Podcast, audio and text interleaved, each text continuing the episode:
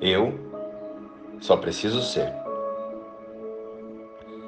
Meta do dia: observar os nossos auto-ataques. Olá, queridos. Vocês estão bem? Nesta série de reflexões, estamos abordando a importância de nos reconhecermos como espírito para o auto-reconhecimento da nossa verdadeira vida. Todos nós, do nascimento à morte do corpo, queremos a paz, a abundância e a felicidade. Tá certo que buscamos isso de maneiras temporárias, em coisas, metas egoístas e em pessoas, em ilusões. Mas na verdade, tudo que fazemos enquanto aceitamos que o ego seja o condutor da nossa mente é buscar saídas, direcionamentos e respostas aqui no mundo. Buscamos respostas onde elas não estão. A única resposta para todas as perguntas está no mesmo endereço no mesmo endereço em que as perguntas são criadas na mente do pensador, na mente do Filho de Deus, que somos nós. E a resposta é: Conhecereis a verdade, e a verdade vos libertará. A verdade é sempre a mesma. A separação de Deus é impossível e nunca ocorreu. E, independente de religiões ou credos, todos circulamos pelo mundo buscando amor, reconhecimento, segurança e paz.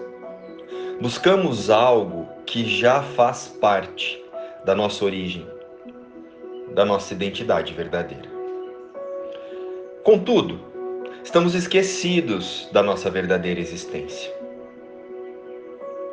do que é a vida verdadeira. E então, passamos a negociar a nossa existência com base nos desejos do ego.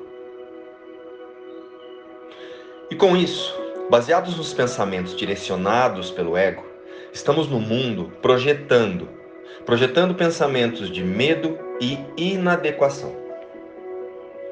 No autoconhecimento chamamos isso de projeções ou de auto-ataque. E projeção significa raiva. E raiva fomenta agressão. E agressão promove mais medo. E aqui não estamos falando de agressão física. Pode ocorrer. Porém, estamos falando da agressão que impomos a nós mesmos através do desgaste emocional que geramos quando nos colocamos à disposição do ego. E desta forma, através do medo e de forma inconsciente, estamos sempre operando em um estado de autossabotagem. A autossabotagem é uma sementinha silenciosa que o nosso autoconceito, ou o ego, se você preferir chamar assim, utiliza para manter a nossa atenção na culpa e manter-nos presos no ambiente, nos cenários e nos personagens das histórias que inventamos e contamos sobre os outros e sobre nós mesmos. Usamos a autossabotagem para manter a nossa atenção na culpa e não no perdão. Você sabia? A autossabotagem pode estar acontecendo agora aí na sua vida, ou melhor, na sua experiência humana, e você pode estar chamando ela de mania, de vontade, ou até de entretenimento.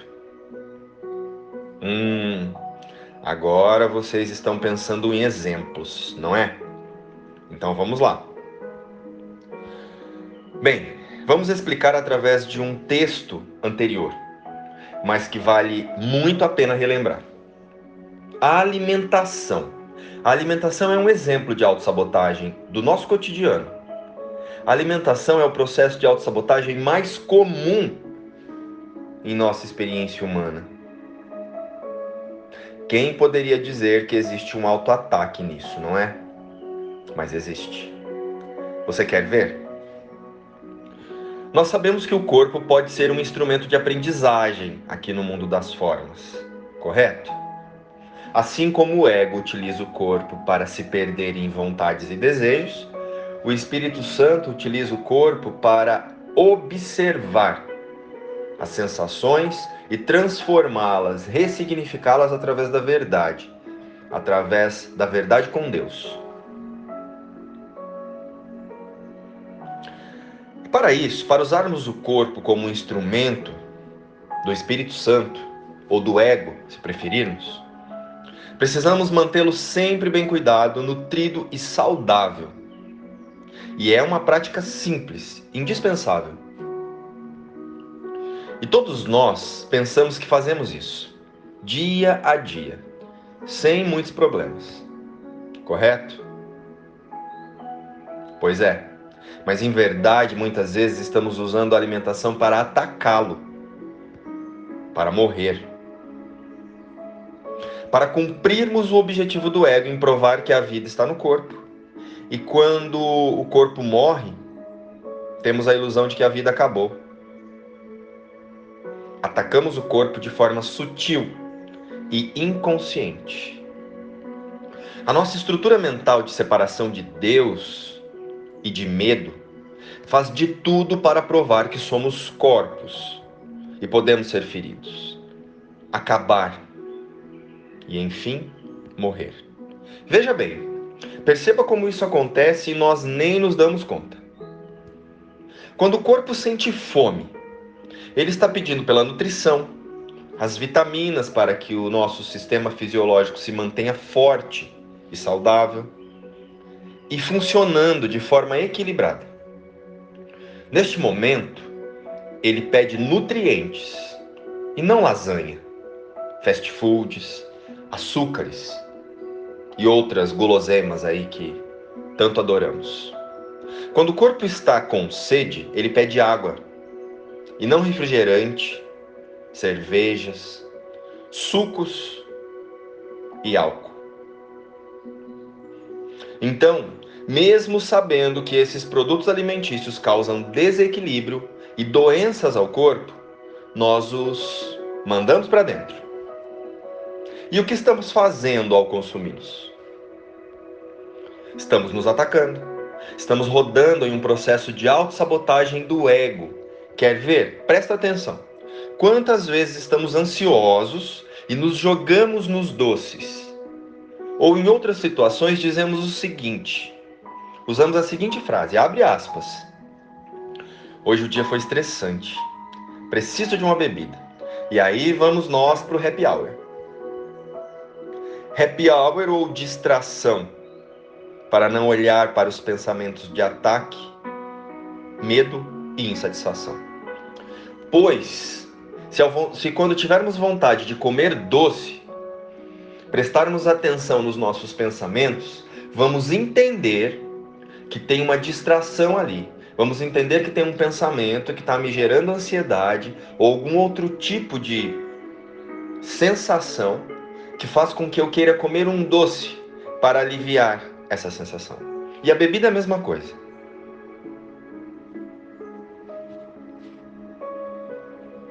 A intenção do nosso sistema de pensamento equivocado é provar que a nossa vida está neste mundo e usa os ídolos do mundo para nos provar que a ilusão é real. Eles têm o poder de suprir o que te falta e acrescentar o valor que tu pensas que não tens. Essa é a penalidade por não olhares para dentro em busca de certeza. Em busca da certeza e da calma serena que te libera do mundo e permite que tu te coloques à parte, em quietude e em paz. O que Jesus quer dizer aqui para nós é que somente através dos nossos próprios pensamentos sairemos das angústias. Nada fora pode verdadeiramente nos ajudar. O prazer vem sempre acompanhado da ansiedade, da culpa, do sofrimento e da morte. Tudo isso é apenas um intervalo entre projetar a ilusão ou despertar para a verdade sobre nós, através do reconhecimento do Espírito, o reconhecimento do Cristo em nós. Pois ninguém sai da vida através da morte. A vida foi dada por Deus e é eterna. A luz está em nossas mentes. Somos os tomadores de decisão. Posso escolher mudar todos os pensamentos que ferem. A perda não é perda quando corretamente percebida. A dor é impossível não há pesar que tenha qualquer causa em absoluto. O sofrimento, sob qualquer forma, não passa de um sonho. Essa é a verdade. De início, para ser apenas dita, e depois muitas vezes repetida. Em seguida, para ser aceita como apenas parcialmente verdadeira, com muitas reservas e então para ser cada vez mais seriamente considerada e finalmente aceita como a verdade. Posso escolher mudar todos os pensamentos que ferem. E hoje quero ir além dessas palavras, além de todas as reservas e chegar à plena aceitação da verdade que está nelas. Pai, o que nos deste não pode ferir. Por isso, o pesar e a dor têm que ser impossíveis. Que hoje eu não fale em confiar em Ti, aceitando apenas o que é alegre como Tua dádiva, aceitando apenas o que é alegre como a verdade. A luz está em nossas mentes. O convite aqui o nosso convite de hoje é olharmos para os nossos pensamentos e aceitar que o que não traz paz vem da ilusão, vem do ego. E vamos fortalecer as nossas mentes. A meta é voltar para casa, é nos relembrar em Deus. Luz e paz. Inspiração, livro Um Curso em Milagres.